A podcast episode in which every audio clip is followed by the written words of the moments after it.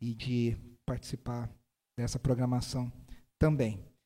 A, a gente hoje está na nossa penúltima mensagem da nossa série de Páscoa, a série chamada Esperança Viva, é, baseada em 1 Pedro. Nós temos feito aí semana a semana, capítulo por capítulo, versículo por cap versículo de 1 Pedro. E hoje a gente vai terminar o capítulo 4, se Deus assim permitir, com esse nome dessa mensagem, a certeza da glória ressurreta. Então a gente chega no, nesse meio do capítulo 4. A, a carta de Pedro ela tem três divisões, que, para complicar a nossa vida, não são iguais aos capítulos. Né? Seria muito mais fácil se, se seguisse uh, uh, o capítulo, mas não é. Então o capítulo é uma coisa, as divisões teológicas são outras. E agora a gente entra na terceira e última, a partir do, do versículo 12 do capítulo 4 de 1 Pedro. E a gente entra na terceira e última sessão da carta de Pedro, onde Pedro agora já encaminha para o final. E o que, que ele vai fazer? Ele vai retomar dois temas que parecem antagônicos. Ele vai falar sobre luta e sofrimento, que ele já vem falando, só que agora ele vai falar sobre um novo nível de luta e sofrimento. Só que ao mesmo tempo ele vai falar que junto com essa luta e com esse sofrimento, a gente anda de mãos dadas com a esperança. E aí na cabeça de muita gente isso é maluco, né? Porque como que eu sofro e tenho esperança ao mesmo tempo? Né? E Pedro vai falar que a gente tem uma esperança gloriosa. E aí ele, ele já abordou a perseguição. O microfone deu uma mudada aqui. Ah, ele já abordou a perseguição no nível pessoal. Ele já falou: olha, as pessoas talvez não gostem de vocês porque vocês vão agir como cristãos. Talvez as pessoas falem: esse aí é meio estranho. Talvez as pessoas persigam, mas agora ele vai falar de uma perseguição mais organizada, mais estruturada, uma, uma perseguição um pouco mais elevada e coletiva que viria sobre os cristãos. E como que os cristãos devem responder? Veja, no começo da fé cristã, o Império Romano não sabia muito bem o que fazer com o cristianismo. Porque ninguém entendia direito o que era aquilo. Eles são judeus, não são judeus, é, mas eles estão brigando entre si. Tanto que Pilatos, quando vai julgar Jesus, ele fala assim: Mas peraí, mas vocês estão brigando entre vocês, o que, que eu tenho a ver com isso? Resol... Ele, ele queria ficar livre, ele fala: resolvam vocês. Isso é problema de vocês. Porque na cabeça de um romano, aquilo ali era tudo a mesma bola, é tudo a mesma coisa. Sabe quando a gente confunde oriental, infelizmente, né, que a gente acha que é tudo a mesma coisa? A gente fala assim. Eu, eu lembro, eu tinha um colega no, no seminário que ele era coreano. Ele é coreano. E um dia um, um amigo nosso falou assim: Ah, seu japonês. Ele ficou maluco. E ele falou assim: Nunca mais falar isso. Nunca mais falar isso. Por quê? Porque os coreanos e os japoneses têm uma, uma, uma, uma guerra histórica, uma questão. E aí depois ele até falou que o evangelho foi trabalhando no coração dele e tudo mais. Mas eles são ensinados a ter ódio. A não... E pra gente, a gente fala, tá, beleza. É, é, é complicado, né? A gente de longe, a gente mistura, a gente confunde, a gente não sabe. Então, para o Império Romano, era todo mundo judeu. Que bagunça é essa de vocês? Só que essa religião, essa seita, começou a criar um problema. Por, por quê? Porque ela começou a atingir não, cristãos, não judeus, os famosos gentios, e ela começou a se espalhar muito rápido. E, de repente, o Império Romano falou: espera aí que a gente tem um problema. E o que, que era o problema? Os judeus, eles tinham autorização para não adorar o imperador. Eles tinham um acordo entre eles, que era assim, ó, vocês deixam a gente quieto, a gente deixa vocês quietos, e vocês nos deixam adorar o nosso Deus, e a gente não presta, a gente paga imposto, a gente é leal, mas a gente não vai adorar ao imperador romano. Só que os cristãos também tinham essa mesma questão. Nós não podemos adorar o imperador romano. Nós não podemos prestar culto ao imperador romano. Só que eles começaram a se espalhar, se espalhar, se espalhar, crescer, crescer, crescer. O Império falou: esse pessoal vai criar um problema para nós. Então, o que, que aconteceu? O Império Romano oficialmente começa a perseguir essa seita, que é uma seita na cabeça deles, uma seita judaica que começou a tomar outras formas. Então, eles começam a criar uma, uma perseguição oficializada, uma, uma perseguição estruturada dentro do Império Romano. E aí, Pedro vai olhar para essa perseguição e ele vai olhar para esse momento e vai dizer: olha, a perseguição contra nós vai ser grande, ela vai ser séria, ela vai ser muito profunda. Se quem tiver estômago e quiser entender do que, que nós estamos falando, tem um livro famosíssimo no mundo inteiro chamado O Livro dos Mártires, uh, que conta o martírio de muitas pessoas. Alguém já leu esse livro? É pesado, né? Não, é, é, é, impactante, é maravilhoso, é lindo. Por isso que ele é um dos clássicos aí que todo cristão deveria ler. O começo dele são esses martírios da igreja primitiva.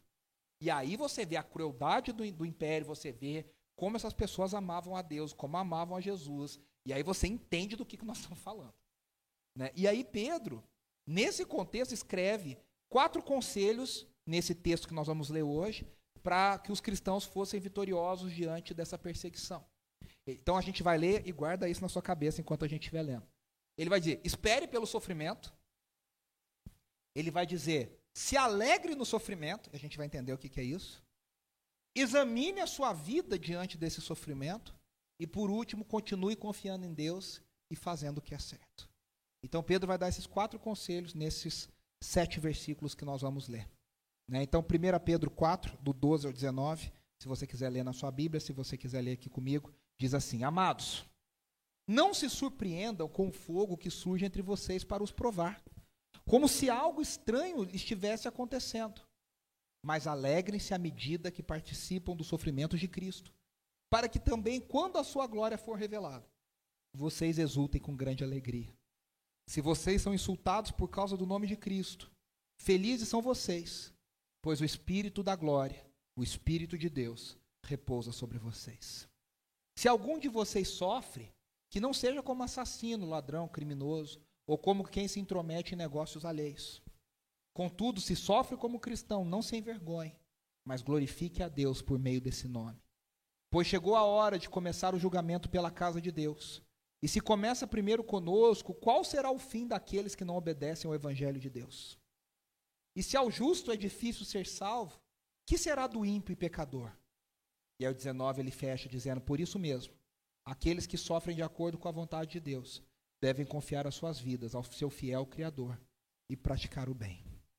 Primeira coisa que Pedro diz: espere pelo sofrimento. Se tem uma coisa que o crente não pode dizer que é surpresa, é sofrimento e perseguição. Esses dias eu recebi uma imagem no WhatsApp e estava escrito assim: estava a imagem de um político, você imagina quem, e estava escrito assim: perseguição aos cristãos.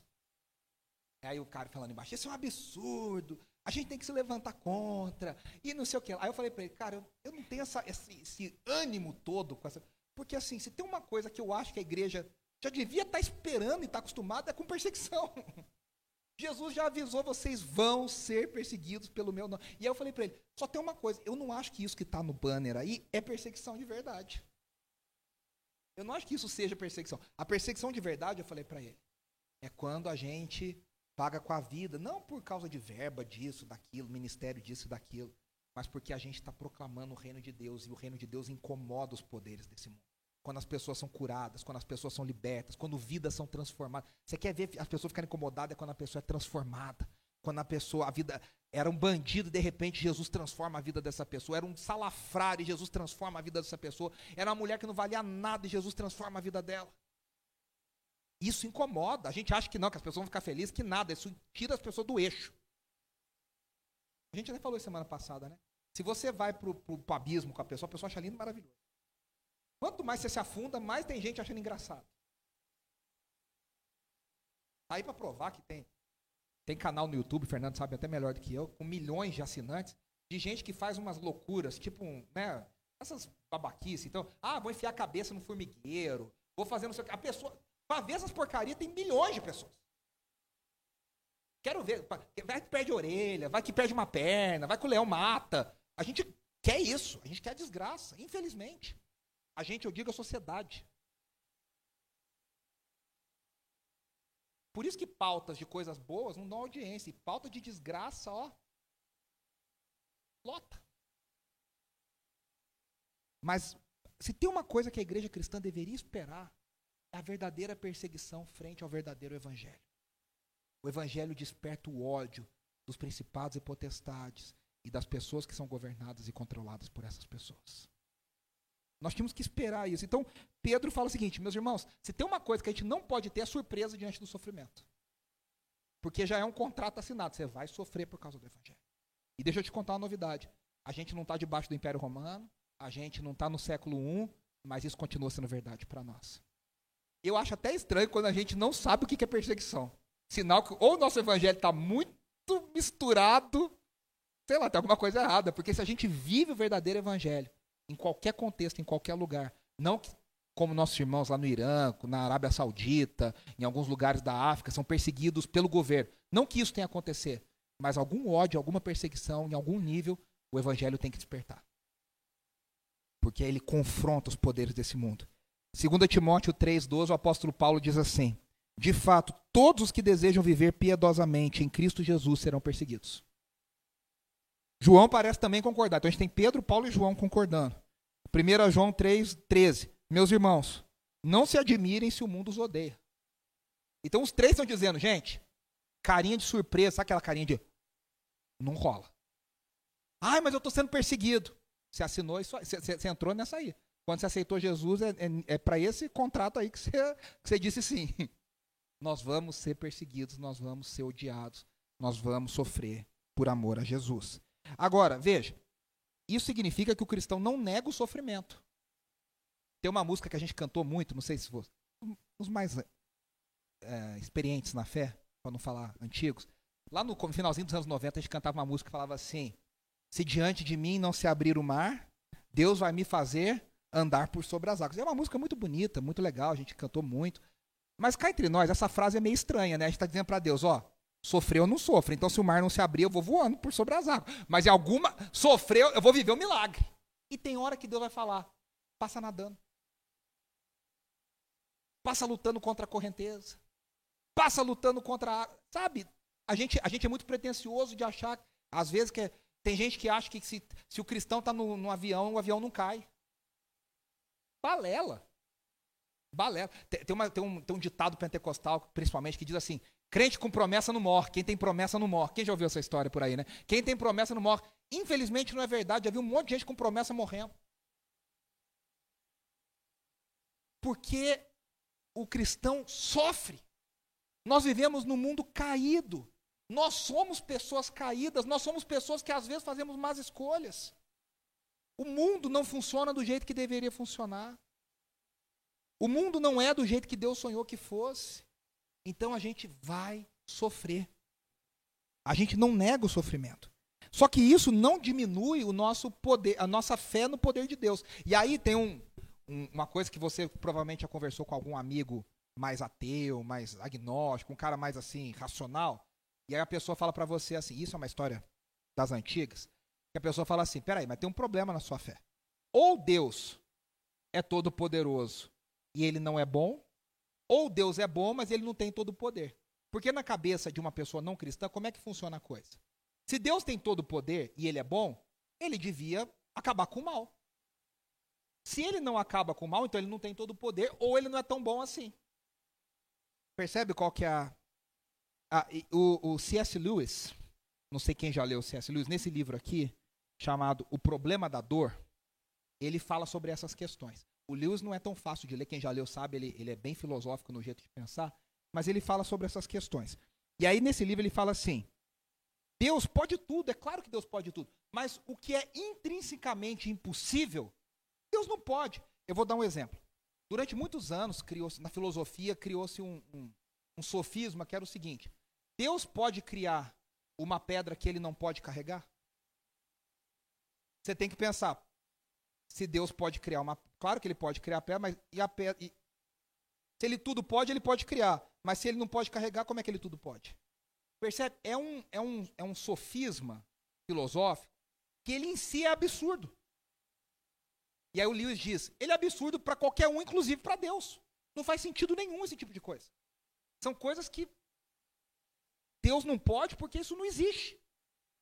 Então Deus pode tudo dentro das possibilidades que o universo realmente dá, e não nessas baboseiras filosóficas. A pessoa ficar lá, como na Idade Média, discutindo quantos anjos cabiam na cabeça de um alfinete. Isso era uma discussão verdadeira e séria. Acredite se quiser. O pessoal ficava lá, quantos anjos cabem na cabeça de um alfinete? Então Lewis está dizendo, Deus pode fazer milagres. O que, que é um milagre? O milagre por si só é uma intervenção divina na ordem natural. No natural ia transcorrer assim. Deus coloca a mão dele para falar: opa, não vai, não, vai, não vai funcionar assim. Mas isso não significa que Deus realiza contrassensos. É o que o C.S. Lewis diz. Ele diz: Deus não faz contrassenso. Deus não, Deus não interrompe, a, a, a, Deus não cria um absurdo como milagre. Os milagres de Deus, eles têm um sentido na glória de Deus, para apontar para a glória de Deus. Vocês estão me entendendo? E aí, o que, que o Lewis vai dizer? Então, Deus, quando ele dá o que a gente chama de livre agência, algumas pessoas chamam de livre-arbítrio, mas livre-arbítrio é uma coisa complicada, porque livre-arbítrio significa que você pode fazer qualquer coisa. E aí eu vou te dizer que nem Deus tem o livre-arbítrio, nem nós temos livre-arbítrio. Deus não pode ir contra a natureza dele, concorda? Deus é bom. Ele só pode fazer o que está de acordo com a natureza dele, boa, santa e amorosa. Deus é bom, Deus é amor e Deus é santo. Então Deus não contraria a natureza dele. Da mesma forma, as criaturas não contrariam a sua natureza. O pecador vai pecar. Ele é, a gente é livre para fazer certas escolhas, mas nós temos um formato, nós temos uma, um trilho, que a gente não sai desse trilho. Sabe quando Deus fala assim lá em Êxodo? A, a, história de Êxodo fala que Deus endureceu o coração de Faraó. E aí muita gente fala: olha que injustiça, Deus vai lá endurece, depois Deus pune. Na verdade, endureceu é uma má tradução. O texto está falando outra coisa. O coração de Faraó era um coração mau. O que está acontecendo? Quando Deus endurece, é que Deus segura o coração de Faraó. Deus fala: você vai me obedecer. Aí quando Deus solta, ele volta a ser aquela porcaria que ele era. O que, eu estou querendo dizer com isso? A gente, se não fosse a graça de Deus, a gente não tem limite. Se não fosse a graça de Deus no mundo, o, o mundo já tinha se, se, matado, se explodido. Quem já viu aquele filme 13 Dias que Mudaram? Como é que é 13 Dias que Mudaram o Mundo? Que é da guerra da, da, da crise de Cuba, dos mísseis de Cuba, lá em 1962, com John Kennedy. O mundo não acabou por isso aqui, ó. Mas por isso aqui, um não apertou o botão, o outro não apertou o botão para explodir tudo e acabar com tudo. O mal não tem limite. O que segura o mal é a graça de Deus. O que refreia o mal é a graça de Deus. O que nós estamos dizendo é o seguinte. Então, aí o, o Lewis diz o seguinte: você tem um, um universo. hoje nós somos 8 bilhões de pessoas que têm essa livre agência, que fazem escolhas. Você escolhe se vai por aqui, se vai por ali, se vai comer sopa, tem gente que fala que sopa não é janta, mas eu gosto. Você vai qual sopa que você quer? Se você não vai querer, se vai querer, se vai comer, vai pedir no iFood. A gente faz escolhas o tempo inteiro. Agora você imagina um universo que também tem uma natureza, que tem as suas leis. O sofrimento faz parte dessas escolhas. Porque a gente faz más escolhas.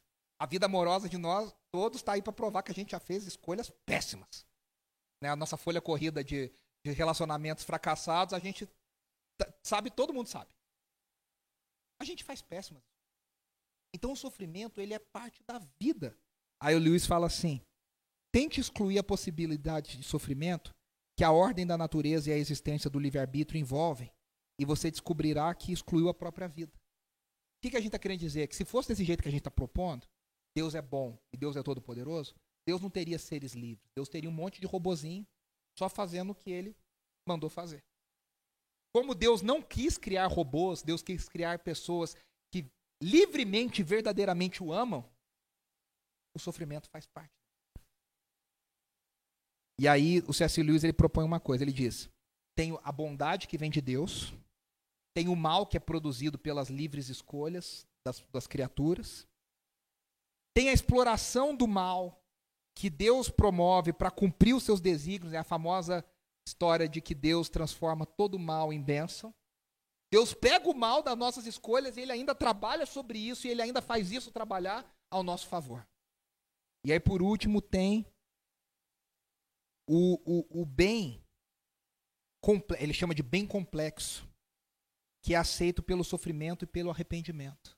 Ou seja, a gente consegue olhar para o sofrimento e a gente consegue encontrar bondade, amor e graça de Deus em meio ao sofrimento. Quando Pedro fala da provação que sobrevém como fogo, ele usa um termo chamado em inglês, é, em grego, uh, piroses, que é de onde vem pirotécnico. que é a ideia de fogo. E veja, ele está falando uma coisa muito, muito clara. É a mesma palavra empregada por João quando ele fala sobre a destruição da Babilônia em Apocalipse 8. O que, que acontece? No ano de 64, depois de Cristo, bem próximo da data que Pedro está escrevendo, Roma pegou fogo. E Roma foi quase inteiramente destruída. Foi um incêndio enorme em Roma. Os historiadores são quase unânimes em dizer que quem botou fogo na cidade foi o próprio imperador Nero. E que ele teria ficado numa torre, chamada Torre de Mecenas, assistindo a cidade pegar fogo e pensando que ele queria reconstruir a cidade. Então ele botou fogo para meio que acabar com tudo e ele fazer do jeito que ele queria. O cara megalomaníaco, louco, surtado. Só que, para não ficar feio para ele, ele diz que quem colocou fogo foram os cristãos. E aí os cristãos que já tinham uma má fama, que já eram difamados, foram acusados por Nero de serem os que colocaram fogo. E aí o que aconteceu? Ao reconstruir a cidade, Nero refez e, e fez grandiosos jardins.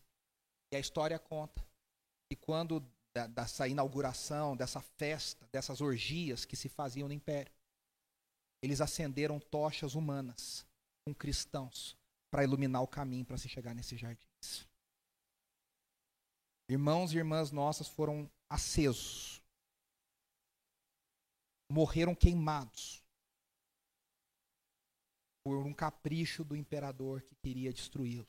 Então, quando Pedro diz, amados, não se surpreendam com o fogo que surge entre vocês, ele está falando de algo muito específico na vida dessas pessoas. E é claro que ele também está falando do metal que é refinado pelo fogo.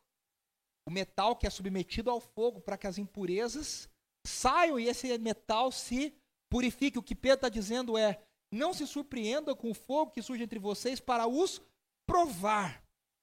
E aí fica uma ideia, né, que tem gente que detesta essa ideia, de que Deus nos testa. Mas veja, eu sempre digo isso: Deus não nos testa para nos reprovar. Deus nos testa para nos aprovar. Deus quer. Você lembra? Gosto um pouquinho do Silvio Santos, não sei se vocês sabem disso. É, tem uma cena clássica do Show do Milhão, e foi uma pessoa lá que, coitada, a pessoa era. tinha dente, sabia falar direito, uma pessoa assim, pobre, pobre, pobre, de marré, marré, marré, sabe assim? E aí a pessoa conseguiu ir no Show do Milhão, foi sorteada e não sei o quê. E ela tinha uma pergunta que era: a Via Láctea é uma, três pontinhos. E aí a pessoa achava que era uma marca de leite. E ela ia falar que era uma marca de. Olha a simplicidade da pessoa. Ela, e ela. Tem, aí o Silvio sabe, mas você tem certeza?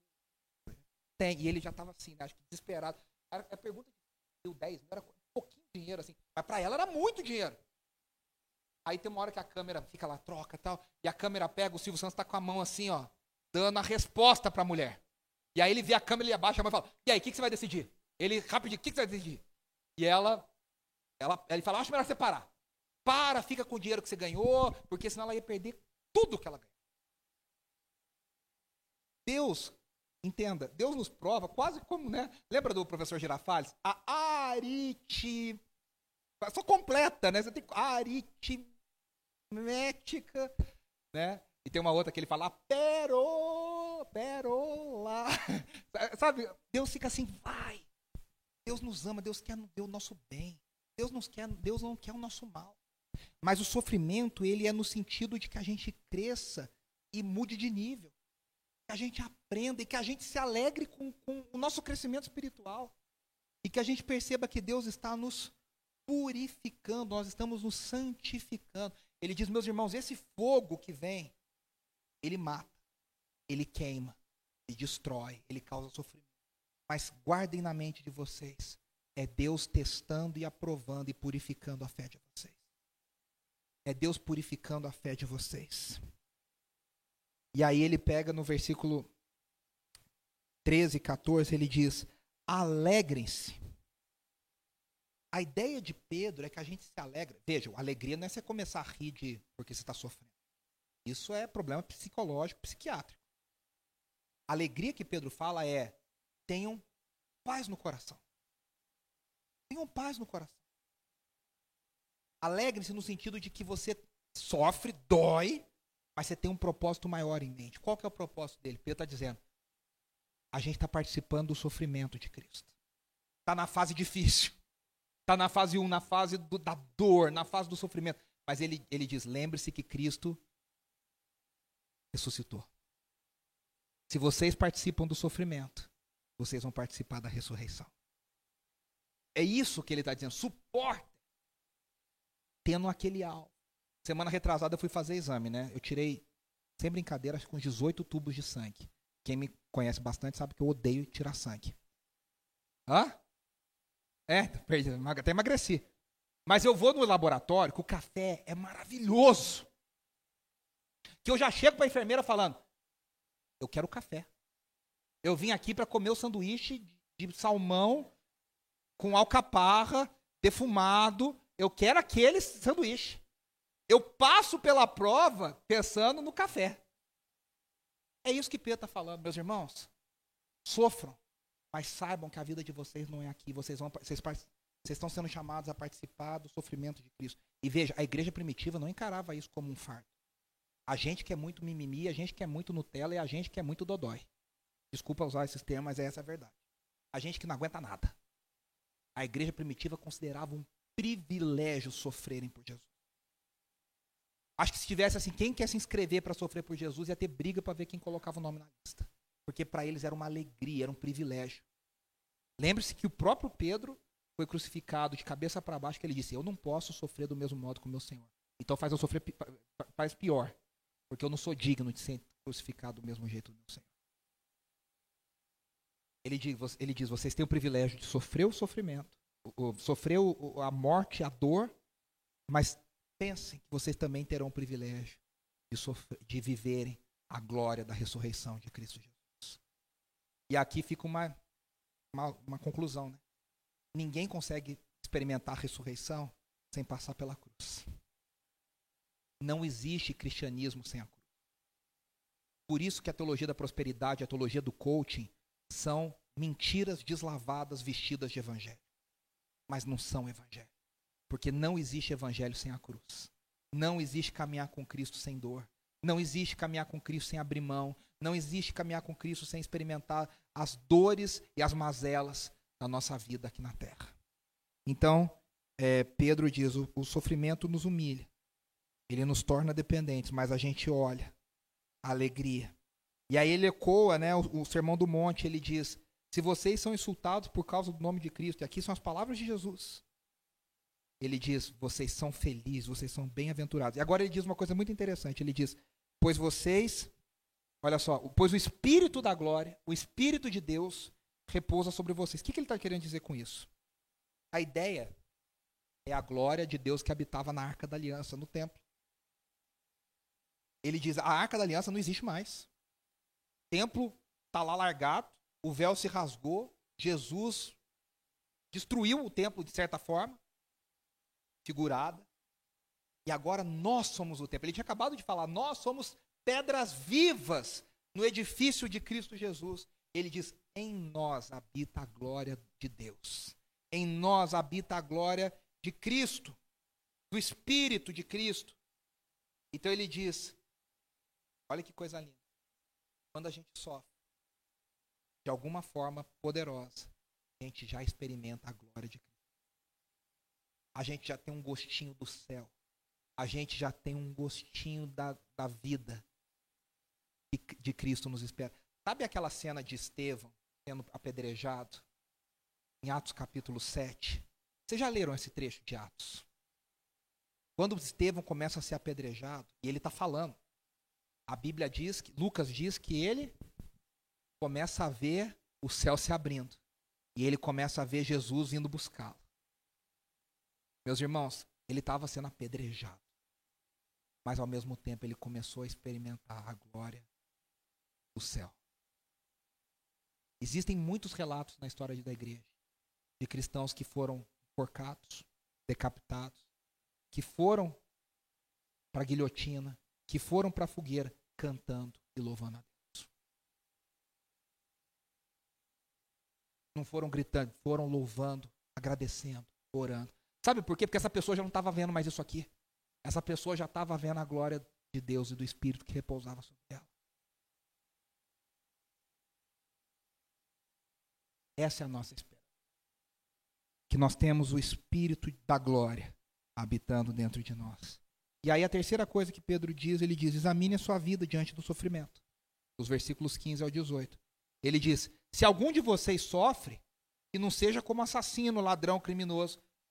A gente poderia colocar, né, no Brasil de hoje, tem picareta que usa o título de pastor, que fala, ah, estou sendo perseguido. Não, meu irmão, porque você está colocando dólar na cueca. É porque você tem barra de ouro dentro da sua casa e você não é o Silvio Santos. Nem o Silvio Santos tem barra de ouro mais. Infelizmente. E essas pessoas têm a cara de pau de falar, não, eu sou perseguido por causa do evangelho. Porque eu sou pastor. Não, porque você é um picareta. Você é um salafrário sem vergonha. O que Pedro está dizendo é o seguinte: quando você estiver sofrendo, pergunte, por que, que eu estou sofrendo? Tem sofrimento que a gente traz sobre nós mesmos. Não adianta você achar que você roubou alguém e vai falar, ai, agora eu estou esperando Deus me tirar esse sofrimento. Não, meu irmão, você vai pagar por isso. É o que Pedro está dizendo. Então, às vezes o nosso sofrimento é merecido. A gente não pode cometer erro e achar que Deus vai nos livrar. Então a pergunta que a gente deve fazer, por que, que eu estou sofrendo? Agora, veja, aí ele diz, contudo, se sofre como cristão, e aqui é interessante, essa é a terceira vez que essa palavra aparece no Novo Testamento. Porque na igreja primitiva, eles não se chamavam de cristãos. Você se lembra que o livro de Atos conta da primeira vez que eles foram chamados de cristãos. Mas depois, o que, aconteceu? O Império Romano começou a utilizar essa palavra para zombar das pessoas. Falar, isso é tudo cristão. Era uma zombaria. Porque quem era da igreja primitiva se chamava de aqueles do caminho. Eles falavam, ah, somos do caminho. Nós somos aqueles do caminho. Era o jeito que eles se referiam uns aos outros. Claro que depois eles assumiram e falaram, tudo bem, a gente usa o título cristão porque é ser como Cristo. Mas lá no início era uma coisa de zombaria. Então Pedro está dizendo, se vocês sofrem a zombaria, se vocês sofrem por amor ao Evangelho, se vocês sofrem por carregar o Evangelho, não se, não se envergonhe. Não tenha vergonha de sofrer por causa do Evangelho. Aí ele diz, mas glorifique a Deus por meio desse nome. Coisa linda, hein? Carregar o nome de Cristo é uma honra. Carregar o nome de Cristo é uma honra. E a gente deveria carregá-lo de forma a glorificar a Deus em tudo na nossa vida. E aí o versículo 17 pode parecer bem difícil, mas ele é bem simples. Ele fala assim: Pois chegou a hora de começar o julgamento pela casa de Deus. E aí o pessoal fala: Que história é essa de julgamento começar pela casa de Deus? Está claro para a gente, acho que está claro para vocês, que casa de Deus ele está falando da igreja, do povo de Deus. Ele está falando a mesma coisa que ele já falou. O sofrimento já é a purificação de Deus na nossa vida. Ele diz: Nós já estamos passando pela prova. Nós já estamos passando pelo julgamento, nós já estamos experimentando, porque Deus já está trabalhando em nós para a redenção, para a glorificação. Agora, quem não serve a Deus, essa pessoa não está sendo trabalhada. Essa pessoa não está sendo purificada. Essa pessoa não está experimentando a purificação. Essa pessoa vai prestar conta no dia do juízo final. O cristão não tem juízo final porque ele já sabe que ele é justificado em Cristo Jesus. Agora ele diz: se começa primeiro conosco, ele está querendo dizer, se com o povo de Deus a gente está sendo queimado vivo, está sendo usado como tocha, o que será daqueles que não servem a Deus? Qual que é o fim daqueles que não servem a Deus? E aqui Pedro está dizendo uma coisa para mim e para você. A gente tem uma mania besta e tonta, humana. É inevitável, nossa, de falar o seguinte: ah, eu estou aqui. A gente tem uma pena né, da gente mesmo. Ah, eu faço tudo certinho, tudo dá errado para. Nossa, meu colega do trabalho faz tudo errado, e ele é promovido, e ele recebe coisas, e vai bem. A gente já passou por isso várias vezes na vida, né? Eu tento fazer a coisa certa e fulano que é abençoado. Ele faz tudo errado, mente no imposto de renda, é, mente para o patrão, mente para a esposa, trai o marido, faz e acontece, e parece que tudo dá certo. E a gente que tenta fazer tudo bonitinho, só se lasca. Pedro está dizendo, meus irmãos, não se engane. Se para a gente que está vivendo como cristão, a coisa já está feia, imagina quando chegar a hora desses. Que Pedro está querendo dizer é o seguinte: não queira estar no lugar deles. Não queiram trocar.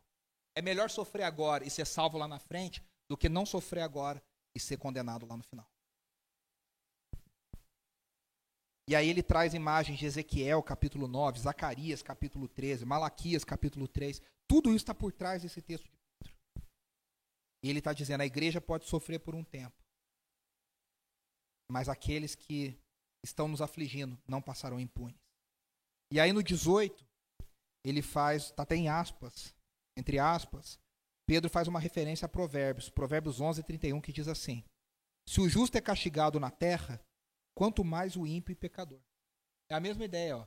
E se ao justo é difícil ser salvo, que será do ímpio e pecador? Veja, ele não está dizendo que a gente é difícil a gente conquistar a nossa salvação. A gente não conquista a nossa salvação. Já falou isso muitas vezes. A salvação nos foi dada pela graça de Deus. O que ele está querendo dizer aqui que é justo, é, ao justo é difícil ser salvo, é para o justo terminar a vida é muito sofrimento. Até o dia final, nós, rapaz, olha, é luta atrás de luta, atrás de luta, é sofrimento, porque é pelo nome de Jesus. Então é isso que ele está querendo dizer. Quanto mais para o ímpio e para o pecador. E aí ele termina, e a gente também termina, aqui no capítulo 4, no versículo 19, dizendo assim: Por isso mesmo, aqueles que sofrem de acordo com a vontade de Deus devem confiar suas vidas ao seu fiel Criador e praticar o bem. Eu gosto muito da tradução da nova versão transformadora, da NVT que é mais fiel à ideia original. Nesse versículo, ele diz assim: olha, portanto, se vocês sofrem porque cumprem a vontade de Deus, e aqui está a ideia, continuem a fazer o que é certo. E confiem em suas vidas aquele que os criou, pois ele é fiel. Então o que, que ele está querendo dizer? Está sofrendo? Continua. A Cassiane já cantaria assim, né? Vou ver a Cassiane quinta-feira. Ela, ela continua assim. Tomara que ela cante. Está sofrendo, louve Tá chorando, louve, não importa, louve, seu louvor invade o céu. É a ideia de eu tô sofrendo, tá difícil, mas não tem outra escolha, eu vou eu vou até o fim. Eu vou eu vou prosseguir. Tem uma música muito bonita que o Juliano Som gravou há muitos anos atrás que ele diz: Vai valer a pena, vai valer a pena mesmo. Tem dia que parece que não. Tem dia que a gente fala, Deus, eu queria qualquer menos evangelho, menos igreja, menos. Deixa eu, deixa eu descer da cruz só um pouquinho. Deixa eu xingar meu vizinho aqui, depois a gente combina, a gente conversa de novo. E Pedro está dizendo: continuem a fazer o bem.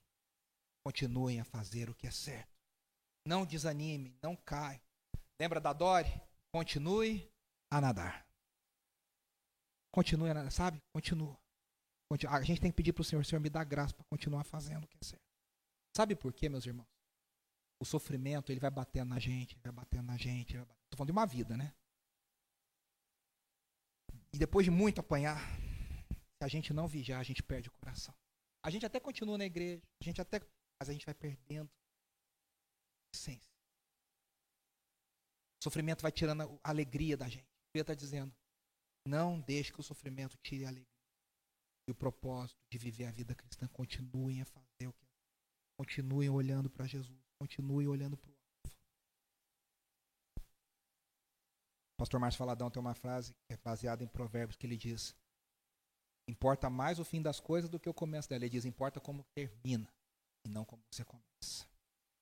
Às vezes a gente começa muito bem e termina pela graça. A gente precisa terminar pela graça de Deus. Continuem a fazer o que é certo. E é interessante que ele, não sei se vocês prestaram atenção, que ele diz assim, né? Aqueles que sofrem de acordo com a vontade de Deus. A vontade de Deus que é boa, perfeita e agradável. Ela também inclui sofrimentos. Se te falaram que sofrer não faz parte da vida cristã, te enganaram. Sofrer faz parte da vida cristã e faz parte da vontade de Deus. Continue obedecendo. E aí o termo que ele usa aqui, confia em sua vida aquele que os criou, é o mesmo termo que pode ser traduzido como depositar, a ideia de depositar num banco. Você guardar o seu investimento. É a mesma palavra que Cristo usou na cruz quando ele disse: Pai, em tuas mãos entrego, deposito, confio o meu espírito. O que Pedro está dizendo é o seguinte: aquele que é fiel, aquele que é o Criador, aquele que é o Senhor sobre terra e céu, ele está vendo cada depósito de sofrimento que você coloca no banco celestial. Deus recolhe cada lágrima, Deus vê cada momento, Deus vê cada vez que você abriu mão, cada resposta que você podia dar e você engoliu por amor ao Evangelho. Cada atitude de devolução de ódio que você podia ter e você não teve, isso vai sendo depositado no banco celestial. E aquele que tudo vê, vê cada uma dessas coisas. E a gente não sabe como. Um dia essas coisas servirão para que nós também o glorifiquemos e honremos ainda mais. Como diz aquela canção que a gente já cantou muitas vezes aqui. Deus sabe, Deus ouve, Deus vê. Deus sabe o que vai dentro da alma. Deus ouve a oração. Deus vê a tua angústia e te acalma. Deus faz de você um Que a graça de Deus nos ajude para a gente permanecer e continuar. Para a gente não desanimar em frente ao sofrimento. Vou te falar a verdade, o mundo está tão maluco. A gente não sabe o que nos. A gente não sabe o que nos guarda. Mas uma coisa eu sei, nós temos que estar prontos. A nossa parte nós temos que, temos que estar para ir até o fim por amor a Jesus, Evangelho. E que a gente tenha a sabedoria e discernimento de dizer, Senhor, eu estou no meio dessa prova, mas que eu tenho a clareza de que isso purifica a minha fé, de que isso me amadurece, que isso me torna mais parecido contigo. E aí a gente é participante desse sofrimento, sabendo que um dia nós vamos participar da glória da ressurreição. Aí não haverá mais dor, não haverá mais sofrimento. E nós reinaremos juntamente com Cristo. Você pode fechar os seus olhos para a gente orar?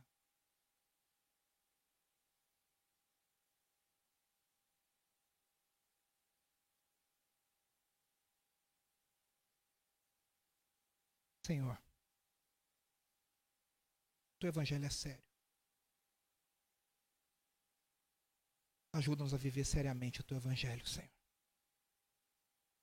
Que a gente esteja pronto a entender e abraçar o fogo que se levanta no meio de nós. Fogo de sofrimento, de perseguição, de injúria, mas um fogo que nos torna mais parecidos contigo que a gente tenha a graça de permanecer. Que a gente tenha a graça de continuar a fazer o que é certo. Que a gente tenha a força que vem de ti para entender que a gente tem o privilégio de participar dos sofrimentos de Cristo. Para um dia também termos o privilégio de participarmos da glória da ressurreição. Que o Senhor nos ajude a permanecer. Que a nossa fé seja testada e aprovada que a nossa vida seja testada e aprovada e que a gente veja o teu trabalho na nossa vida, o trabalho do teu espírito na nossa vida e que o fim de tudo isso seja glória para o teu nome. Que o fim de tudo isso seja que o teu nome seja engrandecido, que mais pessoas te conheçam, que mais pessoas te louvem, que mais pessoas entreguem suas vidas ao Senhor e que a gente possa ver a, toda a terra dando glória ao teu nome. Essa é a nossa oração, Senhor, no nome de Jesus. Amém, amém e amém. Que a graça de Deus Pai Todo-Poderoso, o Pai de Jesus Cristo, nosso Senhor, que o amor de Jesus Cristo, aquele que foi até a cruz por nós e nos amou até o fim, que o poder do Espírito, o poder de glória que habita dentro de nós, permaneça em nós hoje e para todo sempre. O povo de Deus diz. Amém. Amém. Amém. Deus te abençoe. Você que esteve online conosco, Deus te abençoe. Até semana que vem. Você que está aqui, não saia sem dar um abraço, conversar com a pessoa perto de você. E até semana que vem, nossa celebração especial de Páscoa. Um grande abraço e até semana que vem.